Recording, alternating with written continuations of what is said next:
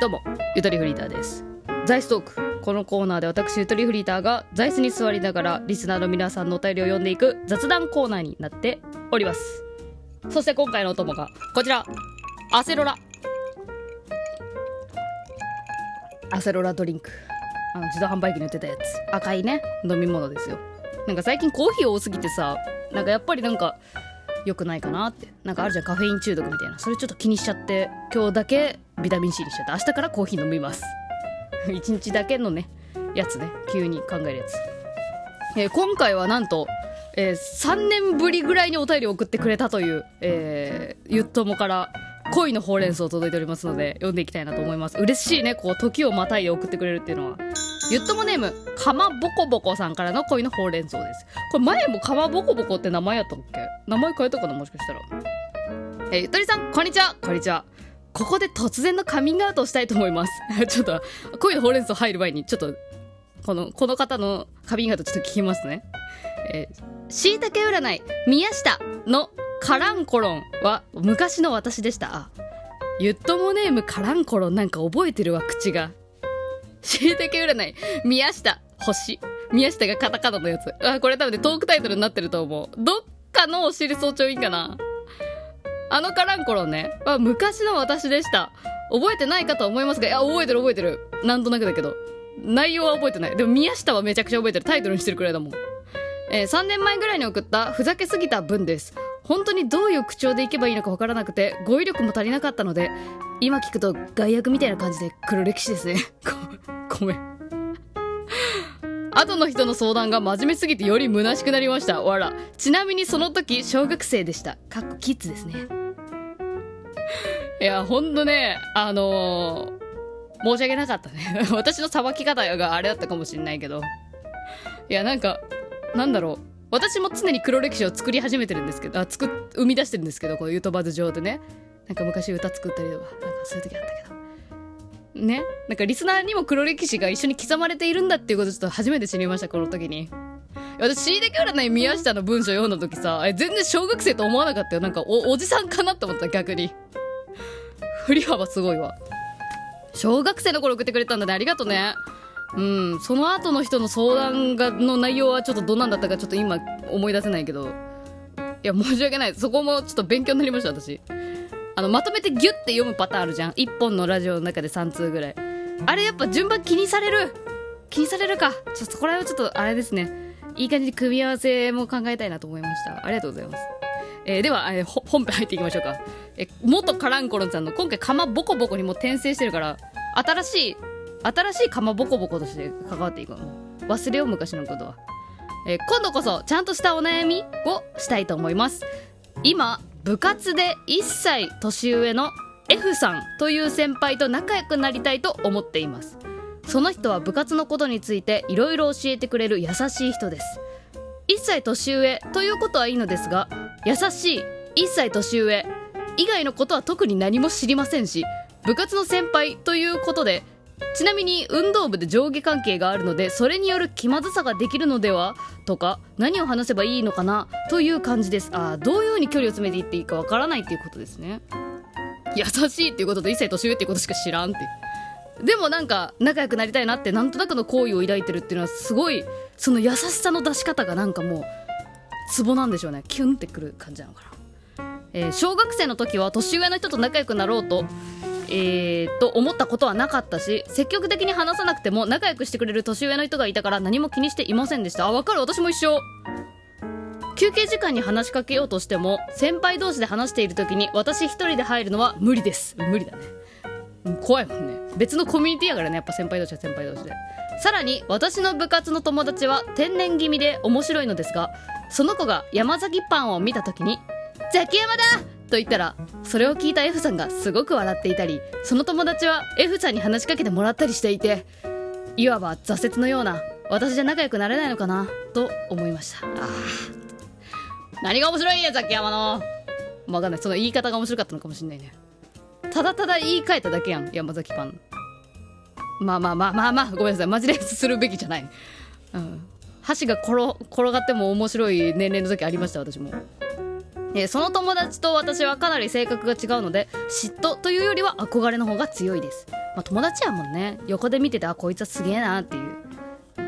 私の勇気がないだけなのかもしれませんがお悩みを聞いていただければと思います。こんな時ゆとりさんならどうしますか？そしてどういう話題なら盛り上がるのか？などアドバイスをもらえたら嬉しいです、えー最近はコロナや暑さがひどいですが体調に気をつけて元気に過ごしてくださいといただきました。ありがとうございます。丁寧な文章いただきまして、えー、かまぼこぼこさんのえー先輩と仲良くなりたいぞっていうお悩みですね。えーそうね。先輩ね。いやなんかさ私もねそう同じってさっきも言ったけど小学生の頃さ卓球クラブなんか地元のスポ少みたいなやつなかった？スポーツ少年団みたいなさ。なんかああいう系のやつで年会費500円で安いから本当はテニスに入りたかったんだけどテニスは高いから安い卓球に入ろうって言ってなんか卓球クラブみたいなのに入ってたんですよ。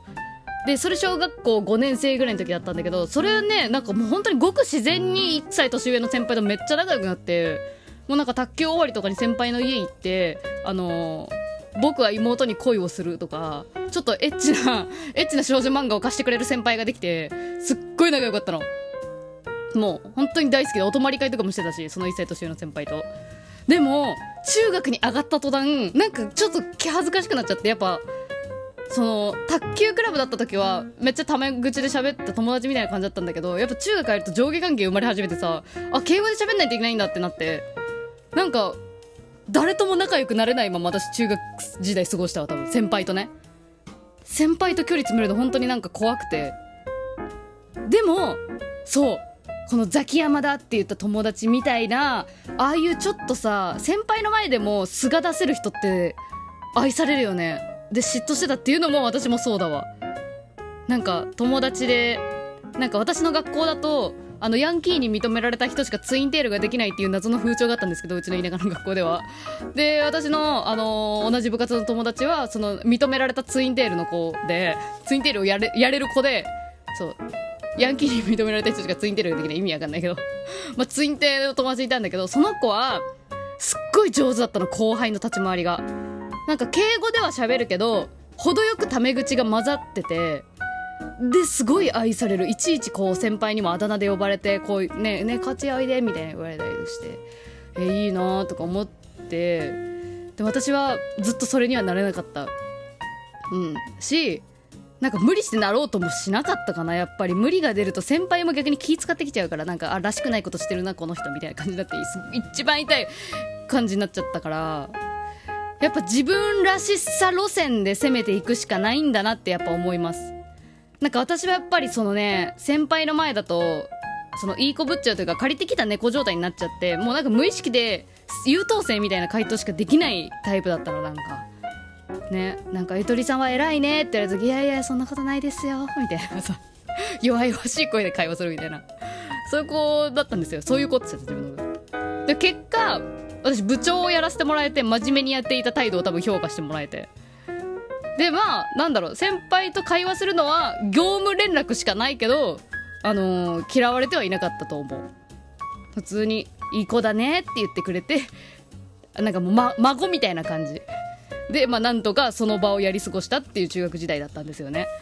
だからかまぼこぼこくんも、まあ、その友達がねザキヤマだって言ってあれがちょっと理想だなっていう風にちょっと思ってるかもしれないけどあれはねあれ。あれはあれで自分は自分のやり方がきっとある。かまぼこぼこくんが何部か分かんないけどまあ運動系の部活だよね。だったらなんかその先輩がなんかはなん陸上部だったとしてなんかハードルのさ機械をさなんかなんか片付けてる時とかに「あ僕持ちますよ」みたいな感じで手伝ってあげるとかなんかそういう路線はどうすかね。うん。私はやっぱこう真面目系優等生風育ちだったからやっぱその部活中に部活の内容で先輩と接点を持つのを見つけたらどうかな。そう。ちょっと影でチラチラ見ながらさ先輩がさ水道の方行ったと思ったらさ自分もまあなんとなく水道の方行って ちょっとストーカーっぽいな。とか。なんかあハンカチ落ちましたよみたいなのを狙うとか。キモいか？ここまでさりげないと。っていう路線どうかなって思ったけど。